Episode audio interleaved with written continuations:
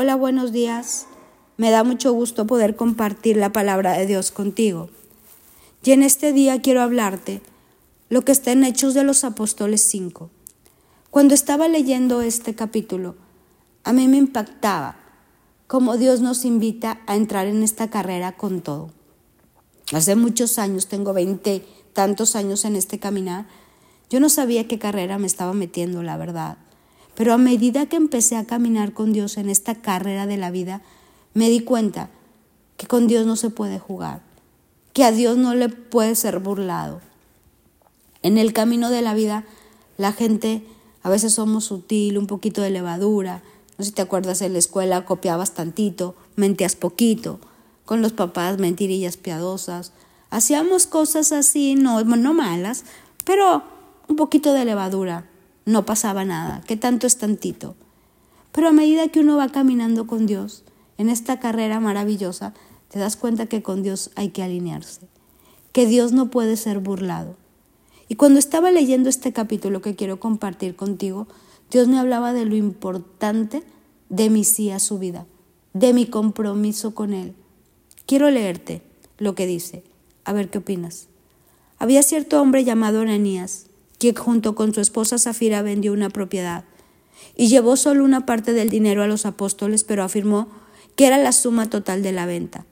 Con el consentimiento de su esposa se quedó con el resto. Entonces Pedro le dijo, Ananías, ¿por qué has permitido que Satanás llenara tu corazón? Le mentiste al Espíritu Santo y te quedaste con una parte del dinero. La decisión de vender o no la propiedad fue tuya, y después de venderla, el dinero también era tuyo para regalarlo o no. ¿Cómo pudiste hacer algo así? No nos mentiste a nosotros, sino a Dios. Aquí el tema no era el dinero, aquí el tema era la mentira.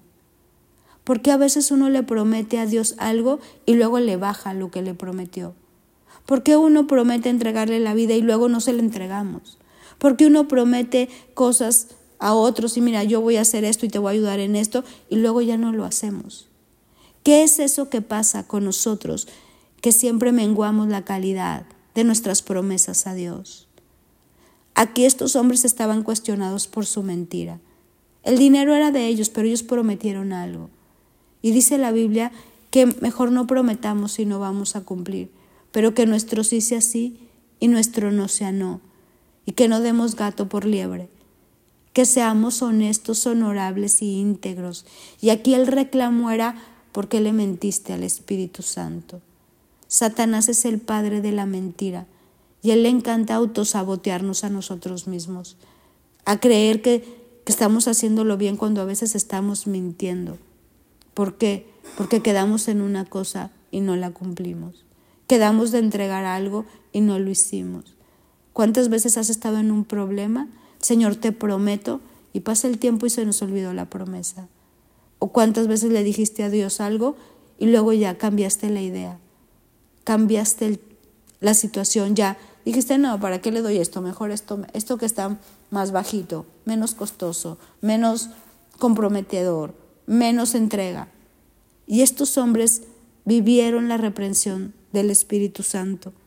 Dice que en cuanto Ananías oyó estas palabras, cayó al suelo y murió. Y todos se enteraron de lo que sucedió, quedaron aterrados. Después unos muchachos se levantaron, lo envolvieron en la sábana, lo sacaron y lo enterraron. Como tres horas más tarde entró su esposa sin saber lo que había pasado y Pedro le preguntó, ¿Fue esto todo el dinero que tú y tu esposo recibieron por la venta de su terreno? Sí, contestó ella, ese fue el precio. Y Pedro le dijo, ¿cómo pudieron ustedes dos siquiera pensar en conspirar para poner a prueba el espíritu del Señor de esta manera? Los jóvenes que enterraron a tu esposo están justo afuera de la puerta ellos también te sacarán cargando a ti. Al instante cayó al suelo y murió. ¿Qué, ¿Qué, es esta enseñanza que nos da la palabra? Es a correr esta carrera conforme a las reglas.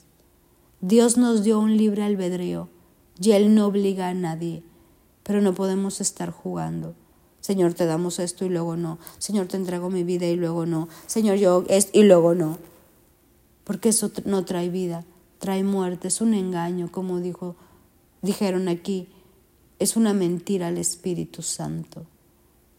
Hoy quiero invitarte a que si tú estás decidido a caminar con Dios, lo hagamos de la manera más honesta y honorable, que seamos congruentes, que no permitamos que Satanás nos sabotee con sutilezas, con mentiritas piadosas, cambiando gato por liebre. Y luego en este mismo capítulo dice, los apóstoles hacían muchas señales milagrosas y maravillas entre la gente. Todos los creyentes se reunían con frecuencia en el templo, en el pórtico de Salomón, pero no se atrevían a unirse a ellos, aunque toda la gente los tenía en alta estima. Sin embargo, cada vez más personas, multitudes de hombres y mujeres, creían y se acercaban al Señor. No se acercaban, dice, no tenían como esa cercanía de unirse a ellos, pero los admiraban. Porque unirse a Dios es vivir derechito, es vivir en integridad. Y fíjate los milagros que hacían. Dice que había sanidades, que había libertad, que la gente sacaba a sus enfermos y aún la sombra de Pedro sanaba. Porque es un combo Sí, es una carrera que demanda mucho, pero, pero las cosas que Dios hace y los milagros son incomparables. La Biblia dice que cosa que ojo no vio ni oído yo es la que Dios ha preparado para los que le amamos. Entonces, vale la pena. Estos hombres, Pedro y los discípulos, jamás imaginaron poder sanar gente, liberar a la gente, que hoy tú y yo leyéramos de ellos, pero tuvieron que caminar muy en integridad y derechos de acuerdo a su palabra.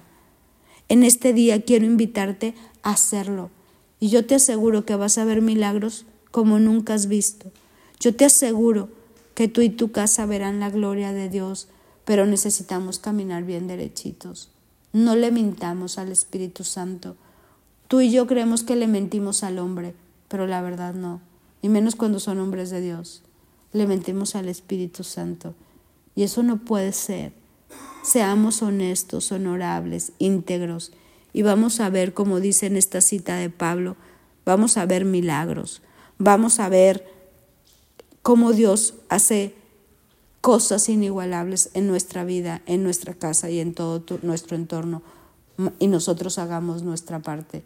Seamos honestos, cumplamos nuestra palabra. Que nuestro sí sea sí y que nuestro no sea no. Mi nombre es Sofi Loreto y te deseo un bendecido día.